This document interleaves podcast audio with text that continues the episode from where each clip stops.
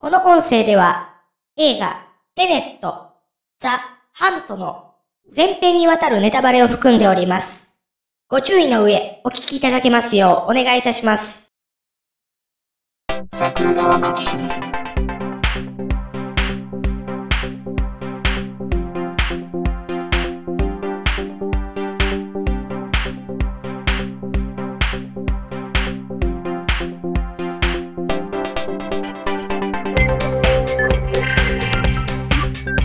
どうも、ジャスです。はい、竹槍ですよ。一般人滅の刃、桜川マキシムですよ。もうすでにどっちがタイトルかよくわからないですよ。はいはいはい。もうどんな像をね、込めて。なんか自分以外すべて敵かってただのテロリストやないかって。いう。別に僕は一般人を滅ぼしたいわけではないですからうね。ん。嫌でしょ？なんかその一般人を滅ぼすことを誓い合ったやつで結成された一般人殺隊とかあったら嫌でしょ？嫌ですね、嫌ですね。ただのテロリストやないかい。うんうん。えーこれ海文さんからいただきましたけど。はい。僕はあれですよ、その、マナーにうるさい人ですよ。うん。ただのね。で、そもそも、僕のキャッチコピーじゃなくて、はいはい。桜川マキシムのキャッチコピーじゃないとダメなので、うん。別に竹槍さんは一般人滅の刃の何柱でもないわけじゃないですか。そうですね、そうですね。僕がただただマナーの悪い奴を滅ぼすのに全集中なだけですよ。ええ あとあの、鬼滅の刃の興行収益がなんか百何十億言ってて、うん。僕も1900円分それに加担してるんですけど、ほうほうほう。僕はチケットを取った直後に風邪をひいたので、チケット取ってるけど見に行けてませんからね。おそんななんか、あれですか？うん、感染を疑われても万難を排していくとかじゃなくて、ちゃんとそこは、38度キューブだから普通に行きたくなくなってました。はいはいはいはい。それは辛いですね。それは肺炎どころじゃないですね、もはや。ないないない。後で奥さんにあの、入場特典の鬼滅の刃第0巻だけもらうっていうほうほうほうほうほう。悲しいやつです。ああ。ね鬼滅の刃は、まあ、5年ぐらい経ったら見ようかなと思いますよ。あのね、鬼滅の刃が受けた理由はただただ一つで、ええまあそれなりに受けそうなジャンプ的な要素の詰め込み方もしてるんですけど、うん。アニメがよくできてたっていう一点ですからう、ん。うん。もう UFO テーブルのお、力ですよね。そうですよ。ええだってあの、セイントセイヤとか北斗の剣とかも割とアニメの力大きかったじゃないですか。うんうん。北斗の剣あれで、クリスタルキングとか、はいはい。あの BGM じゃなかったら、うん。ただの陰鬱な殺し合いでしょ。うん。そうですね。あれがあの、例えばあの、イーウーって言うた後に、テレッテーン、テッテッテーン、テッテッテーン言うだけで上がるじゃないですか。うんうん。だからその辺ね、やっぱアニメの力大きいですよ。はい。うん。だ鬼滅の刃もね、別にその漫画としてはね、断然銀河流れ星銀の方がおもろいと思いますし、うん。銀河流れ星銀はだってね、あれあのアニメの力じゃなくてもハマるじゃないですか。うん。なぜあの、うちの母親が普段アニメ見ないのに銀河だけ見てましたからね。ほうほうほうほうほう。うちの母親あの、土佐犬、うん。何でしたっけ？紅桜ああ、はいはい。あれがあの、湖に引きずり込まれて死ぬじゃないですか。うん。あっこでボロボロ泣いてましたよ。普段アニメ見いひんのに。うーってなって。で、だんだんあの、天狼抜刀画とか言い出してから見なくなるっていう。はいはいはいうん。体回って熊の首飛ばすところあたりはね。そうそうそうそうそう、んそれあの、どんだけすごい高回転でギャーって言って牙で首のとこガッて言っても、剣士ザクーって刺さってはーってなって終わるやろって思うあれね。そうそうそうそうそう。最近あの、うちの地元で340キロのヒグマが捕獲されてですね。知り合いにハンターの人いるんで、うん。映像見せてもらったんですけど、うん。やばいっすよ。やばい。え、でも、340キロもあれでしょ？三ケベツ三ケベツよりでかいっす。あ、三ケベツよりでかいんすか？三ケベツより重いんだけど、うん。三ケベツのヒグマは、うん。あが突然変異で頭部が異常に発達したやつだっていう。あ、そうそう話だそそううですそう。まあまあ、早い話あれですもんね。赤かぶとのモデルですもんね。そうそうそうそうそうん。そうか、そうか。う。やべえ。さいい300あやべえ。、ほんまや。あ、400キロのやつ、はい今、出てきましたけど、はいはいはいやばいっすね。やばいでしょ。うん。それちなみに捕まってるエリア、俺よく自転車で走ってるとこなんですけど。えらいとこいいな、これ。で、400キロのヒグマめっちゃ写真見たらでかいわ、人間の倍ぐらいの身長あるわって思ってますけど、ええそこから言ったら赤カブトはい。8トンぐらいあるでしょ。あります、あります、あります。だって多分あいつ、パーフェクトジオングぐらいあるでしょ。うんうん。あの、サムライミダカがやってたキングコングに出てくる恐竜ぐらいありますよ。でかいでかい。うん。何の話ですか？そうですよ。そんなラジオ、桜川マキシムですよ。はいはい。全集中乗車マナーの呼吸。そうそうそええう。満員電車の呼吸ですよう。ん呼吸すんなって話でしょ。そうそうそうそうそう。最近ふっと思ったんですけど、はい。僕はあの、専門分野ガンダムと押井守であるって自分では言うじゃないですか。はい。ガンダムとか押井守の話より筋肉マンの話してる時間の方が長えって気づきました。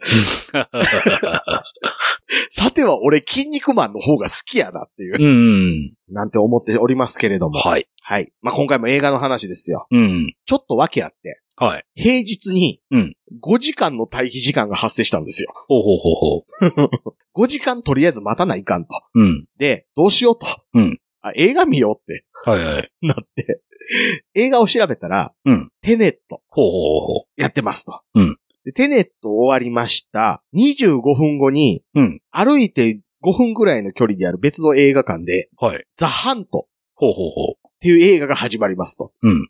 映画としては2本合わせてちょうど4時間ちょっとぐらいですと。はい。だから待機時間も合わせると4時間半ぐらいですと。はい。すごいぴったりハマっちゃうじゃないですか。うんうん。たれとはいはい。いうことで、平日にテネットとザ・ハントはしごしてきました。うわぁうん。来てますね。そいつはまあ来てますね。なかなかの映画好きでしょ。うん。一日に日本映画見たん僕2回目ちゃうかな。はうん。いるじゃないですか。新宿なんたらナインみたいなところで、あ。うん。あっこあの、朝一から全部見たらちょうど9本見れるようになってるみたいなやつ。はいはい。あるでしょ？ありますね。あの、梅田のブルックセブンとかも同じコンセプトやと思いますけど、うん。あれできる人って、うん映画一本一本味わってるかしらってちょっと思うとこないです？ありますよ。当然ありますよ。ね、やっぱ映画見終わった後に、その映画を咀嚼する時間っているじゃないですか。はい。そうなったらやっぱね、そんな立て続けに見れないなっていうのがあるので、うん。どうしても一本一本見ようとするでしょ？はい。だから僕前一回見たことがあるのは、立て続けなのは、えー、スタートレック反乱うん。を見て、はい。それとあまりにも面白くなかったので、うん。ちょっともうどうにかこの嫌な体験を忘れたいと。はい。なんか映画ないかなって言った時、ちょうど僕がそういや気になってるけど、行こうか迷ってた映画があってって言って、ブレイド見に行ったんですよ。で、その日の感想は、ブレイド最高で終わると。あもう、ちょっとね、同じ建物の中に入ってるサングラス屋でね、サングラス買って、ちょっと家帰ってブンブン振り回すかみたいなね。そう。なんやっカラオケに行って帰り際にあの、違うそうじゃないでも歌って帰ろうかってなるわけですよ。それは違う人。注射器回し蹴りで飛ばしたくなるでしょ？そうそうそうそうそうそう。そしたらね、田代正史に刺さるっていう。そうそうそうそう。ハリケーンとか歌ったりね。うん。そうですね。あの、まだ黒塗りの頃の方が近いですからね。うん。土曜の夜はとかの方が楽しいですよ。まあまあまあ。え、竹槍さんって一日に映画何本見たみたいなんてどうですか？で、1日4回映画見ましたね。全部インターステラーです。大変。インターステラー長いでしょ？長いですよ。インターステラー2時間半近くないですか？ありますよ。でしょ？うん。あるある10時間ししんど。あるある。全部 IMAX だったから最高でしたよ。目疲れる。目しばしばなる。しかもあれでしょ？その後、結構車運転して帰るんでしょ？いや、もうその日は力尽きて、ネカフェに泊まりましたよ。あ、なるほど。ちゃんとホテルで寝ましょう。しかも音楽もハンスジマーやから、あの、うん腹に響く音をずっと鳴らされてるわけでしょ？もうネカフェのパソコンから、あのうんヘッドホン取り外して自分の携帯につなげて、うん。インターステラーのサントラずっと寝ながら流してましたよ。大好きやな。うん。まあ僕もあの、ずっとパト2を聞きながら寝るっていう生活をしてる時ありましたけど、はいはいはい。今はもうあれですよ。あの、夜寝るときは、うん。雨がずっと流れてる音聞いたり、インターステラーの影響で、なるほど。はい。あとあのなんか噂のソルフェジオ周波数とかも垂れ流したりとかしてますよ。あ、なるほどね。大して効果は感じられてませんけど。意外と睡眠の質を気にしてるっていうことは睡眠の質があんまり高くねえな、この人。ああ、もうあの、ほら、なんだっけ、ライフログとか測る時計で、レブ睡眠、ノンレブ睡眠とかやってたら、うん時間取ってるけど、ずっと浅い睡眠ですからね。あ そうでしょ、そうでしょ。ええ全くもって。なんかでもあの、割とその、そこそこ体動かすとか、ええそういう人って、なんかこう、いや、布団入ったらぐっすりですわみたいな人多いイメージやから、ちょっとそれ違和感ありますね。うん。だんだんね、あの、30代後半から40代になってくると、睡眠の質も下がりますし、胃腸も弱くなってくるから、油もん食ったら下痢しますからね。そうそうそうそう。うんでね、そんなままならない、あの自分の心と体を引きずって満員電車に入ればね、それ全盛中、重症マナーの呼吸とか出しますよね。そうですよ、そうですよ。えちなみにこれ、あの、勝ち抜きはどうしますか？え？忘れてた、この人。え今あれですよ。はい。ジャスが正論でジャスティスショットするラジオになってはいはいますから。はいはい。はい。これと一般人滅の刃ですよ。とりあえず自流に乗って一般人滅の刃でいいんじゃないですか。竹槍さん割とあれやな、新しい方選ぶな、さては。うん。じゃあ、一般人滅の刃ですよ。はいはい。はいはいはい。それから何なんですかね？これ、一般人滅びの刃なんですかね？いや、多分滅でしょ。滅ですか？滅ですよ。はい。まあ、というわけで、一般人滅の刃こと桜川マキシムですけど、今回は、はえー、テネットとザ・ハントの話をしますと。ええもうテネットはあれですもんね。でも、あの、ノーラン映画って感じの。うんうん。まあ、ちなみに両方とも僕は見てるけど、竹槍さん見てない状態なので、はいはい。どうしましょう？ネタバレは竹槍さんに対しては、え、もうぶっちゃけしてもらっていいですよ、私。あいいですか？あの、散々王様のブランチであの、テネット見せられたからですね。テネット、まああれですよね。時間ものですよね。うんうんうん。まあだからその時間を逆行するよみたいな話と、はい。関わっていくよっていううん。サスペンスものなんですけど、はい。まあこれをね、ちゃんと説明するとなると、まあ全部のストーリーを追っていって、その解説をするっていうラジオになるか、はい。その映画全体のお話、その出来とか、うん。そういうお話をするかの二択になることがほとんどやと思うんですけど、はい。そんな中さすがの桜川マキシムですよ。ええそういうところよりも僕は言いたいことがありましてね。はい。まあ、今回あのその、まあ、仇役みたいなところになってるやつがおって、うんうん。えっ、とね、ハリーポッターでテケトーな先生一人おったの覚えてます？ハリーポッターあんま見てないんですよ。ごめんなさいね、本当あ、に。本当ですか？あの、ハリーポッターにね、なんか高田純次みたいな先生おってですほうね、ほうほう。俺はこんなすごい先生なんぜ、へへへ、みたいなこと言って調子いいこと言ってるんですけど、いざピンチになると、それが全部嘘やからケツまくって逃げようとするって先生がいるんですけど、うんうん。その俳優さんが今回の仇役なんですよ。ほうほうほ割と重々しい役で、う。うん。あの、今、ロンドンにいますけど、ロシア人で汚いことに手を染めてますよっていうタイプのはいはい。人という、あの武器商人なんですけど、うんうん。で、その武器商人の人が今一番力を入れてるビジネスがあってっていうところに一言言いたいと。えっとね、これあれですよ。イヤーオブザドラゴンの時と一緒ですよ。そこに文句言うのは世界中で俺だけだろうですよ。うん。はい。世界中の富豪から資産としての美術品を預かって、ええそれを通関する前に、うん。そいつが持っている倉庫に置いておくことによって課税対象から外すっていうビジネスをやってるよっていう話が出てくるんですよ。はい。で、なんかこうちょっと非合法チックな匂いを漂わせながら描かれていくんですね。うんうん。で、なんかそのオランダにその美術品倉庫みたいなのがあって、はい。で、当然美術品用だから火災装置も、その水は使いませんよと。うん。ガスを噴射して鎮火しますとか。はい。で、えーなおかつその、そもそもその、セキュリティを通ってから入れない地域でもあるから、あのーセキュリティ的にも万全やけども、そういうふうに脱税させてるんだぜみたいなことをやってるんですね。うん普通にあるし。うん。オランダに、いわゆるその保税地域にある倉庫で未通関でしばらく預かりますっていうサービスを、はい。日本向けにやってる会社あるし。うん。で、多分ですけど、どこの法律も多分似たり寄ったりなんですよ。はい。多分ね、その未通関の状態で、そのいわゆる保税地域に貨物を置いておくっていうのって、はい。大概期限切られてて、うん。アメリカも1年で日本も1年なんですよ。はいはい。で、1年超えて、その、置いておくよっていうことであれば、えー、申請すると許可降りたりするんで、うん延長はできるんですけど、まあ基本1年ですと。はい。だからあの、アマゾンが日通と組んで、日本の企業向けに、そのアメリカのアマゾンで販売するにあたって、要はあの、アメリカに輸入してしまうと、うん。その時に税金取られるから、結局日本に戻すってなったら、そこじゃあその税金返してくださいみたいな手続きでもまた金かかるから、損ですよねと。うんうん。だから要は日本から輸出してアメリカ持っていくんやけども、アメリカでその売り先が決まってさあ出荷っていう時まで通関を待っておいて、はい。そこに置いておきますよみたいなサービス、アマゾンと日通がやってるぐらいですからね。うんうん。そんなもんね。じゃあ、例えば、その、オランダに持っていきました。オランダで保税状態でも置いておきます。で、期限が来て、もうそろそろ輸入通関ちゃんとしなさいよって言われたら、そう、例えば、そこで別会社に転売などをちゃんと繰り返して、はいそ。の、オランダからすぐ近い別の国の保税場所に移して、っていうことを交互にやるので、ずっと課税されないまま置いておけますよ、みたいなことまで書類偽造とかやってるんやったら、それはさすがにブラックなビジネスですけど、ええあるし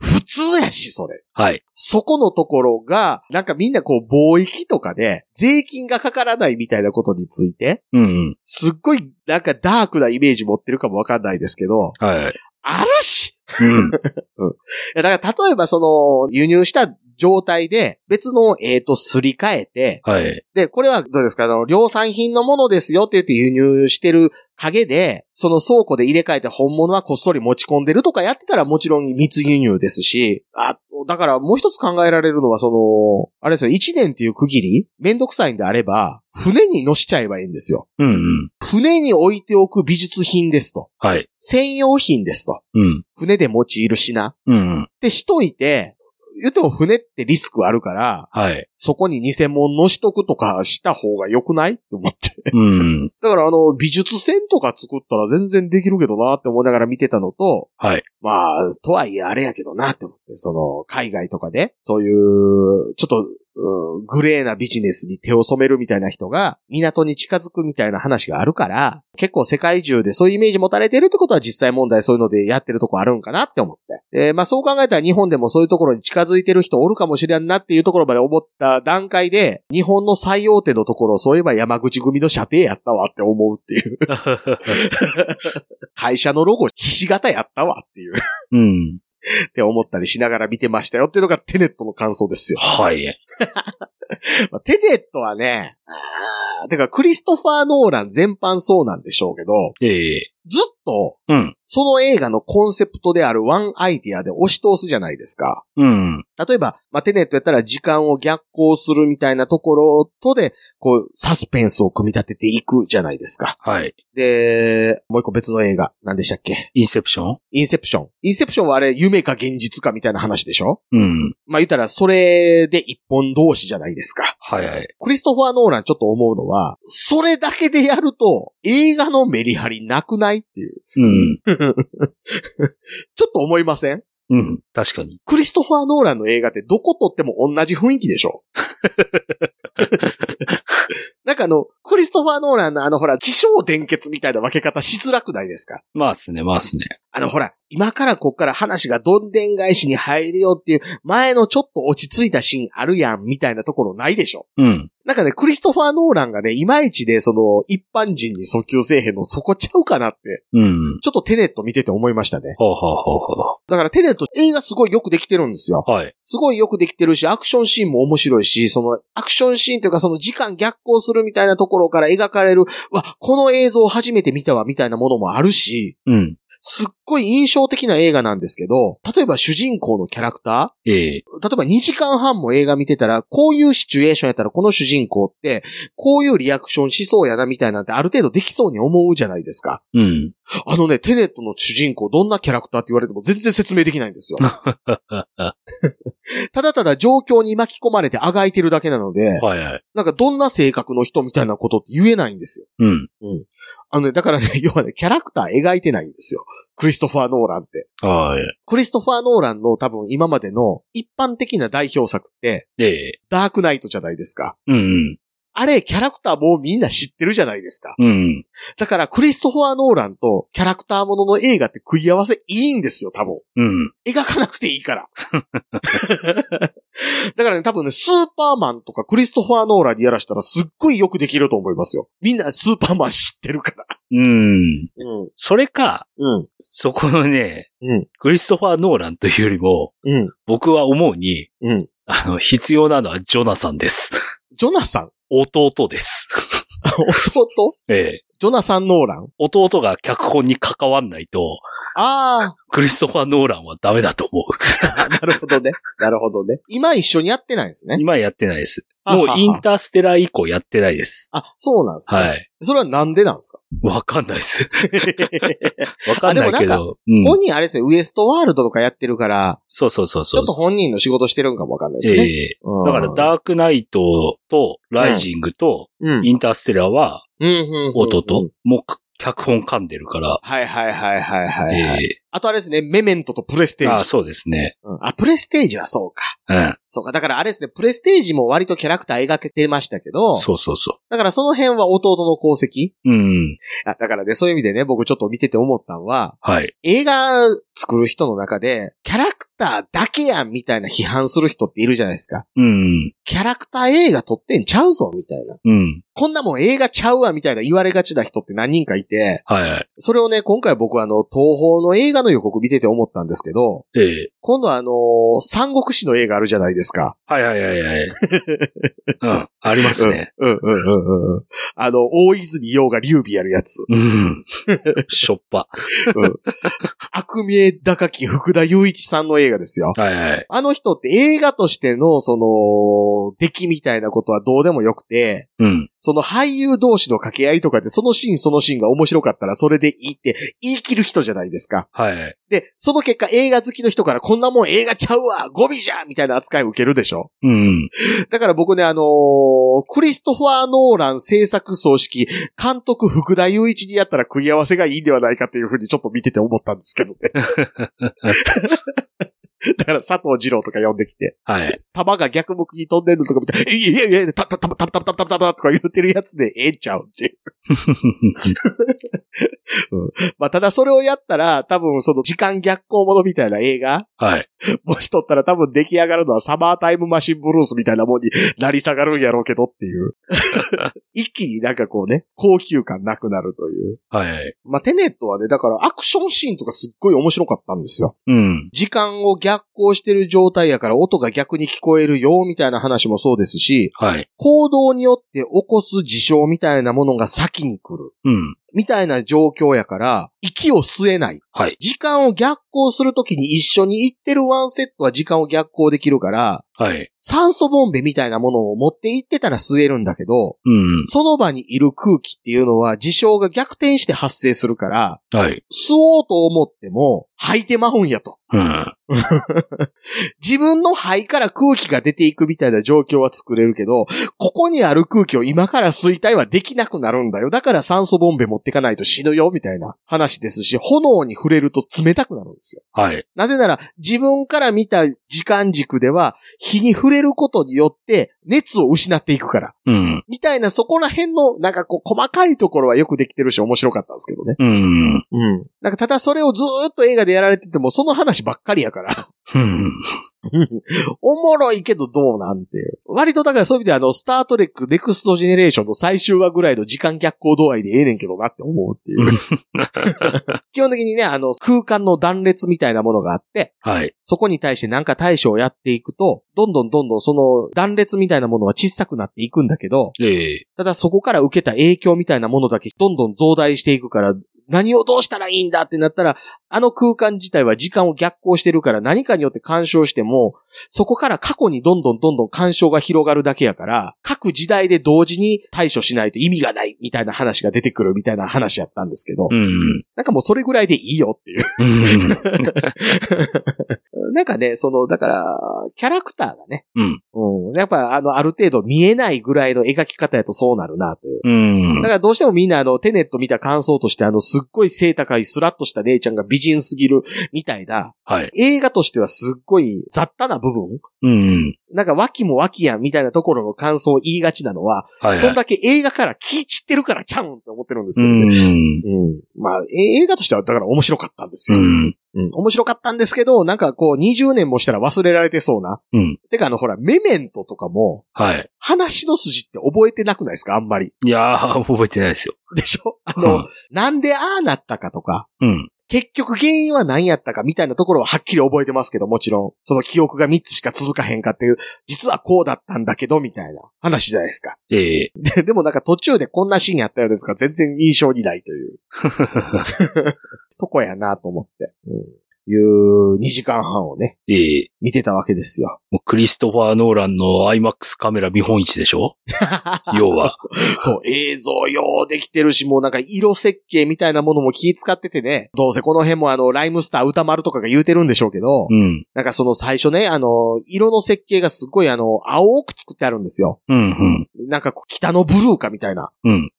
時々その赤が鮮明にパッて入ってくるシーンがあるから、はい。なんかこれ青と赤をすごい象徴的に使ってる色設計やなって思いながら見てたら、ええ後半青チームと赤チーム出てくるっていう。はあはあはあえっと、時間を順行して行動するチームと時間を逆行して行動するチームで青と赤の色分けがされていくみたいなのがあって、ええそういうのって途中で気づいたら、うわ、すごいな、ようできてんなって思うじゃないですか。うん。最初からなんか青と赤対比さしてんなって思ってたら、うーんってなるでしょ。うん。なんかそこはあの、ぼーっと映画見てた人の方が楽しめたよなって思って。はいはいはいはい。うん。あとあれでしょ？あの、マイケル・ケイン出てきたら、は、やっぱり来たねって思うよね そ。うそう。あの、マイケル・ケインはね、うんすっごい高そうなイギリスのレストランでご飯食べてる、ちょっとこじゃれたことを言うイギリス人のエージェントの役です。で、しかもね、名前が M で始まるんですよ。はいはいはい。なんか M で始まるうん。イギリスのエージェントってちょっとなんか匂わせてる感あるじゃないですか。いや、もうだってもう本人やりたくてしょうがないんでしょ そうそうそうそう。ノーランさんは、うん。007やりたいって。そうそうそうそう。だからね、なんかね、あ、あすごいなと思って。うん。ちょっとした、ああの、情報提供してくれるんですよ。はいはい。マイケル・クロスビー教ね。うん。だから多分 M なんですよ。うん。だからその辺がね、面白かったなぐらいかななんかね、ドラマシリーズぐらいでやってくれたら面白かったかなと思いますけどね。うん。うん。そうそうそう。ほんでね、まあテネットの話はね、だからまあみんな他の人がしてると思います。はい。はい。だからまあ、まあでもあれですね、あの、音響のいいとこで見た方が楽しいんかなぐらい。うん。いや、もうやっぱりもう、いける限り IMAX で言ってくださいよって話でしょ。まあ僕は残念ながらね、もうすっかりあの映画館が鬼滅の刃に侵食された後で見に行ってますから、うん。あの300人ぐらいしか入らへんところで見てます。うん。うん、うんああ、音楽ハンスジマーじゃないんですか？あ、えっ、と、今回は違いますね。なあ。今回なんかあれでしょ？あの、音楽、何やったかな？な、なんか音楽も、すごい気使ってますみたいな話だったでしょ？まあそうなんです。うん。うん。まあまあ、テネットはね、まあ見れたら見てぐらいの話ですよ。うんうんうんまあその一方ね、別に見れても見なくていいよっていうザ・ハントね。もうほんまにね、あの、時間はい。がぴったりすぎただけで見たので、あの、全然ね、あのー今回映画を調べるまで一切知らなかった映画。ザ・ハント。知ってます？ザ・ハント。いや、正直、うちのほら、ところではやってない映画なんで。やってない、やってない、やってない。テネットはかろうじてやってますけどね。はいはい。うん。えっとね、ザ・ハントはね、えー、金持ちが人間を狩るっていう映画です。おー。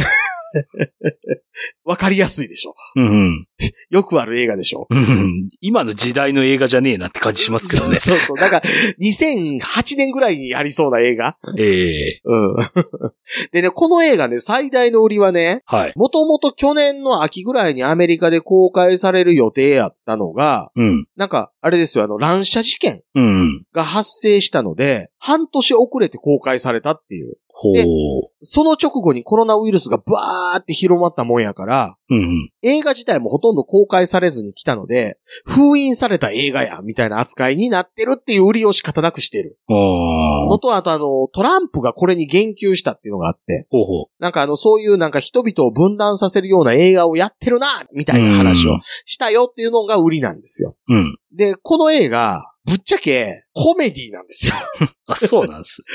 えっとね、最初こそ、なんかそういうデスゲーム映画みたいなはい。風にやってるんですけど、言ったらね、ホラー映画に対する最終絶叫計画みたいなもんで、ええデスゲームに対しての最終絶叫計画みたいな映画なんですよ。ほうほうほうほう。だからあの、そういうデスゲーム映画にありがちなシーンみたいなものが立て続けに起こったり、そのデスゲームみたいなものをなんかこう都市伝説的に言う人いるよねっていうところを逆手に取ったストーリーやったりするので、うん。15禁になってますけど、はい。全然見れる。うーん。あの、臓物出たりはしますよ。はいはいはい。臓物出たり血しぶき浴びたりしますけど、うん。まあ、言っても北斗の剣レベルうん。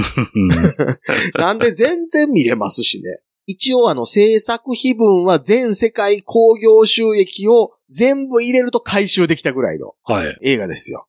え、でもこの映画でも14億円ぐらいかかってるんですよね。ほうほうほうほうん、で、全世界興行収益が15億ぐらい。う。うん。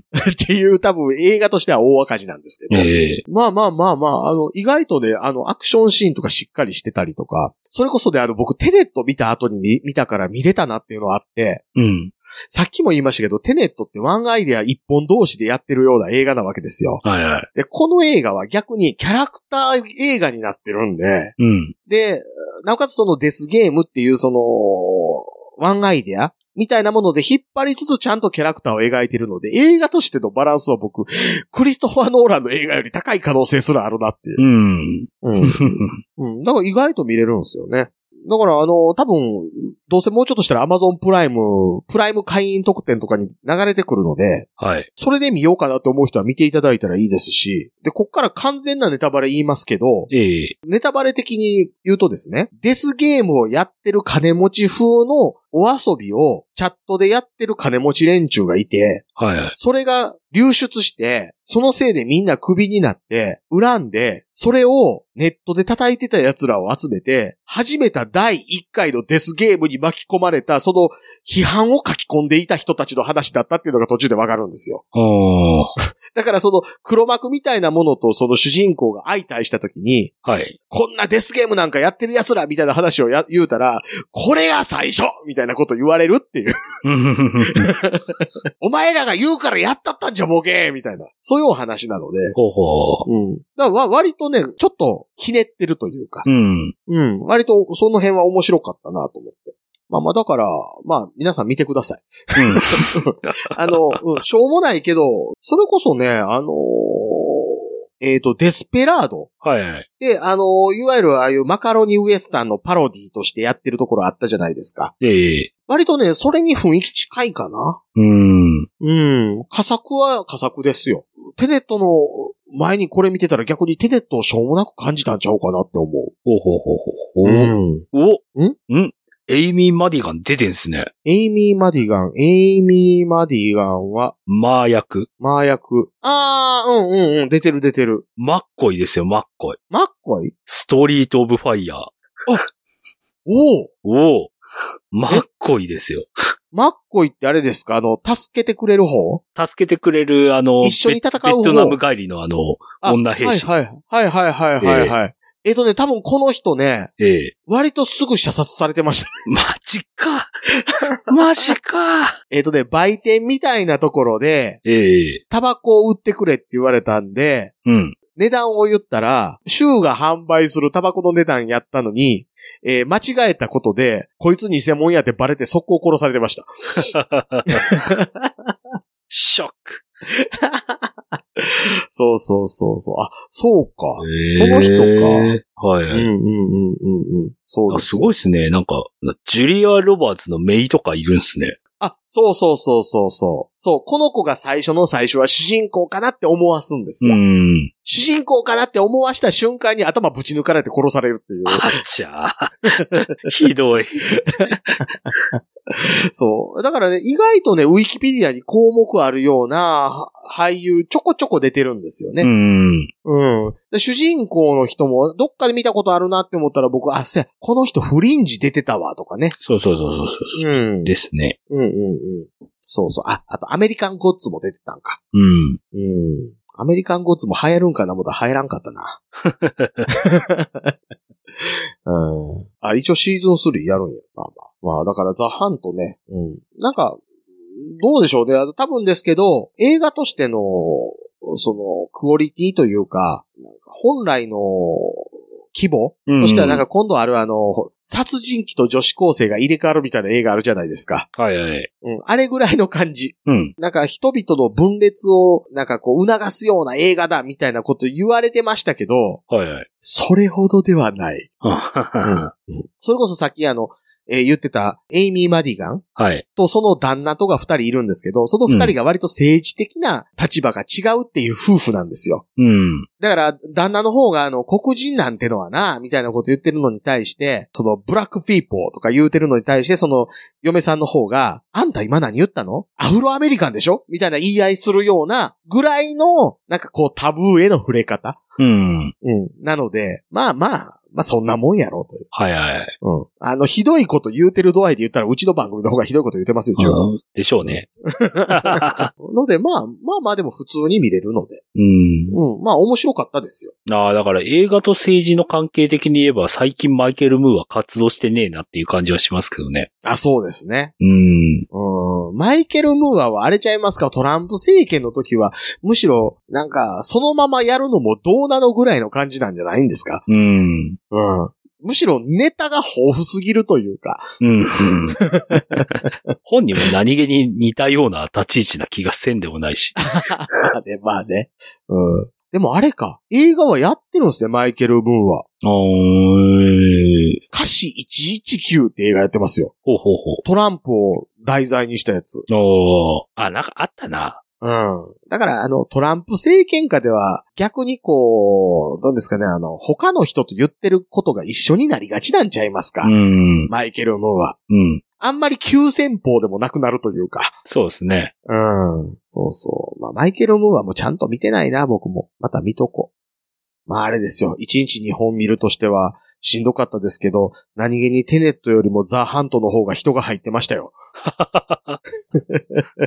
まあ、テネットももう終わりかけですからね。うん。うん。だからまあ、しゃあないっちゃしゃあないんですけど、だからテネットはね、300人ぐらい入るところで、僕入れて4人ぐらい。はいはいはい。で、ザ・ハントは20人ぐらい入ってたかな。うん。うん。ので、まあまあ、うん。まあ、映画としては両方失敗なんですけど、まあ見てみてくださいとうん。いうとこですね。あと、歌詞119も今見たらプライム会員特典にありますね。ああ、そうですね。マイケル・ムーアでうん。思い出したっすけど、うん。マイケル・ムーアと同じこの系列上に、うん。なぜか私の中で、うん。サシャ・バロン公演がいてですね、今、うんサシャ・バロン公演のあの、ウィキペディア見てたら、うん。な、なんと今年、あの、続ボラットやってるらしいです。うん。うん。うん。うん。うん。何気にね。何気に。あ、何気にこれ見ないとっていう。ですよね。えー、プライムビデオやってますよ、これ。え？続続。2020年10月23日にプライムビデオで配信って。あ、見なきゃ。早っ。やったね。え、それ、プライム特典で、ということじゃないですかあね。ほんま、プライム特典、早いなぁ。早いなぁ。ああ、だから、もう、もともと、だから、アマゾンが配給権を買ってんですね、これ。なるほどね。あはーはーはーははそういうことか。ちょっと前に、えアメリカのその舞台で、え、ええ、天使の格好をして飛んでた人がミスで落ちてきてしまって、うん。ケツがあの、こう観客にくっついてしまって、はい。客が切れて帰ってるけど、あれエミネムちゃうんって言ってバズってた動画があったんですけど、ええ、え、それはブルーノっていう映画のワンシーンではって思うっていう。そうですね。でも、それですごいシーンあるよね、アメリカってって言ってる人は、それブルーノっていう映画のやつで、エミネムもお金もらって出演してるやつって言っても聞きゃしないっすね。うん。あ、そうか、ボラットじゃあ見ます。てか、サシャバロン公演映画意外と、あれですね、アマゾンありますね。そうそうそうそうそう。お抱えなんでしょうね。お抱えなんですね。うんまあまああれですね、映画館、1日2本はでもしんどかったな。1日2本しんどかったなもそうですけど、2時間半の映画がそもそもしんどいじゃないですか。いや、そもそも椅子に座って2時間同じ一点を見つめるって辛いっすよ。そうでしょ、そうでしょ。なんやろな、次どうせまた僕はあの、特撮系の映画も行きますし、うん。あと、もうついにこれを僕は映画館で見る時が来たなって思ってるのは、ええエヴァンゲリオンですね。ああ。うん。もう僕はあの、前も言いましたけど、あの、シン・ゴジラから、ええ庵野秀明さんに対しては、アンチだっていう態度を取らないことで決めたので、うんうん。じゃあもうエヴァンゲリオン劇場版見に行きましょうとはいはい。思ってます。ウルトラマンは？あ、ウルトラマンも行きます。はいはい。うん、うん、うん。あの人は面白い映画を撮るので。いや、メンタルやられてなかったですね。そうですね、そうですね。えでも、シン・ゴジラの時やられてたでしょ？やられてたっすね。やられててシン・ゴジラやったら、エヴァンゲリオンいけるでしょうーん。う。うん。どうですかね。そのためにも皆さん、あの、CR エヴァンゲリオン打ってくださいよって話ですかね。でも、映画もうできてるから、もういらんでしょ。今からは。まあですね。うん。ただの回収やから。ええ うん。だからまあね、あの、見に行っておきましょうと思ってますけども。うん。はい。なんか見に行く映画ってありますよって。見に行く映画ですか？うん。なんか見なきゃいけ、あ、デューンぐらいですよ。あ、デューンね。デューン伸びちゃいましたね。ええ残念ながら。結構伸びましたよね。うん。あれ、いつや？なんか半年ぐらい伸びた気がする。だってデューンまだアメリカでの公開が延期でしょ？はい。あ、そう、デューンほぼ1年伸びたんですよ。ああ、うん。辛いわ。2021年10月に伸びました。辛い。ね、もう伸びるんやったら、うん。もうなんか時間伸ばしてよって思いますよね。そうですね。そうですね、うん本当 あ、でも、時間伸ばしてよって思いましたけど、テネットって、うん。本来、世界公衆何百億みたいなことを目論んで作られてる映画だったじゃないですか。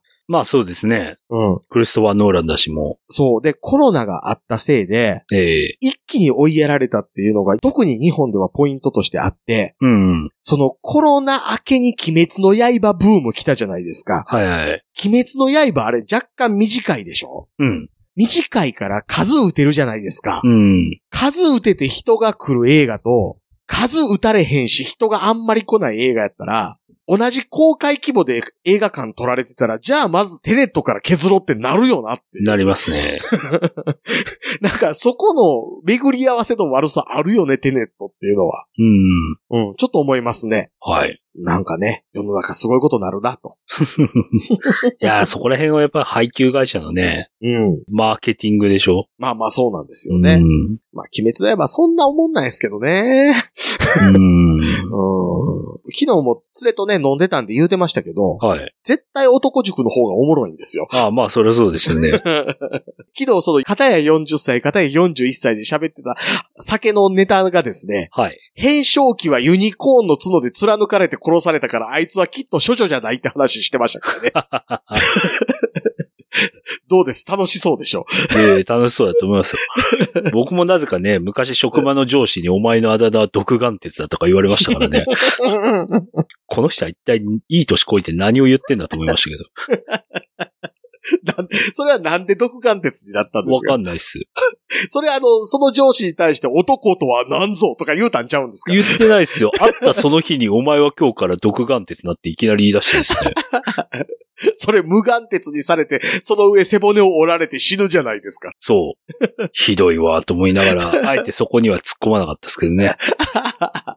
まあ、あの、独眼鉄さん、無眼鉄にされて背骨を折られて殺されたはずなんですけど、その後普通に生きてますけどね。ええ目も片方残ってるし。そうそうそうそう。で、その話をそのね、昨日の連れと独眼鉄の話にもなったんですよ。はいはい。独眼鉄はあいつ無眼鉄にされて背骨も折られて死んだはずやのに、後々暁男塾で生きて出てきてたけど、あれはどういうことやって僕が言ったら、それはワンターレンが直したんやって言って、その相手が言うから、ほなら独眼鉄の死んでる方でも直したれやっていうっていう。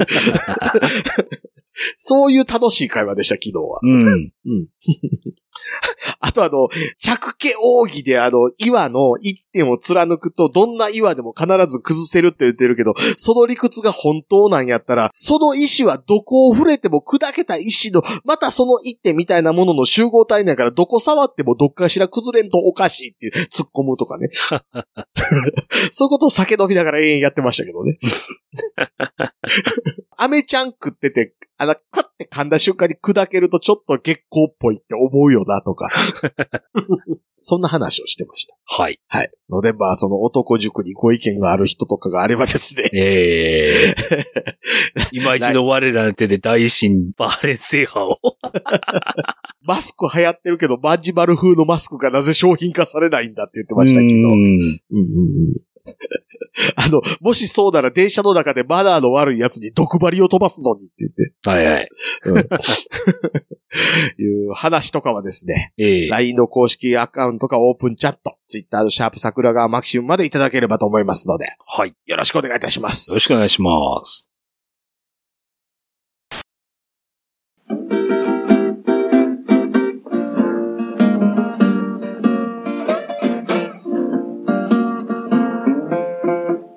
桜川マキシムでは公式 LINE アカウントやオープンチャットをご用意しております。ウェブサイト sgmx.info からご参加ください。また、番組独自のサブスクリプションサービスを開始しております。月額300円からで会員様限定の音声を配信しております。会員様ごとに発行の RSS フィードから、ポッドキャストとして限定コンテンツをお聞きいただくこともできます。ぜひともご参加のほどよろしくお願いいたします。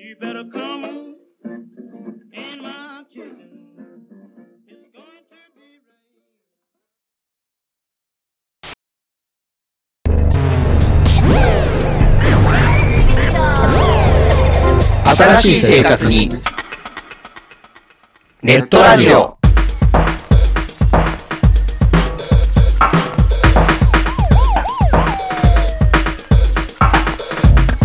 動画配信はパケット食いすぎオリジナルドラマも見切れないゲームは集中しすぎちゃう。もう少しのんびりな接し方ないかなそんなあなたにネットラジオをどうぞ。